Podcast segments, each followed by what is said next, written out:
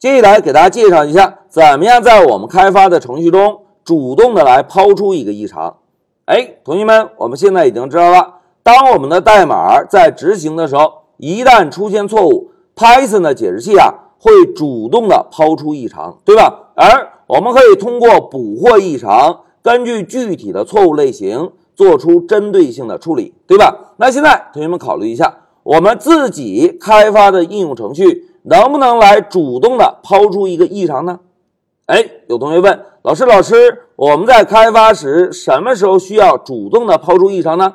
哎，为了让同学们有个更好的理解，同学们，我们来共同看一下下面一张示意图。大家看。假设呀，我们要开发一个用户登录模块，同时呢，在用户登录模块中，我们要封装一个输入密码的函数。哎，这个函数啊，就专门用来提示用户输入密码。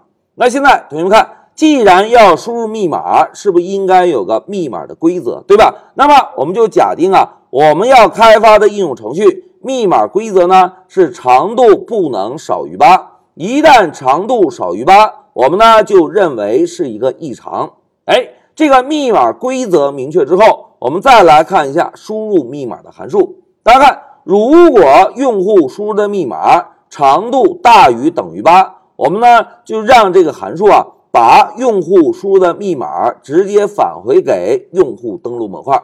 那如果用户输入的密码长度少于八呢？哎，我们认为少于八是不正常的。那么就让输入密码这个函数啊，抛出一个密码长度不够的异常。哎，我们把密码长度不够认为是一个异常，这个异常呢是针对我们应用程序特有的业务需求来定义的异常。哎，同学们看，当满足密码规则就返回用户输入密码，不满足密码规则就抛出不满足密码规则的异常。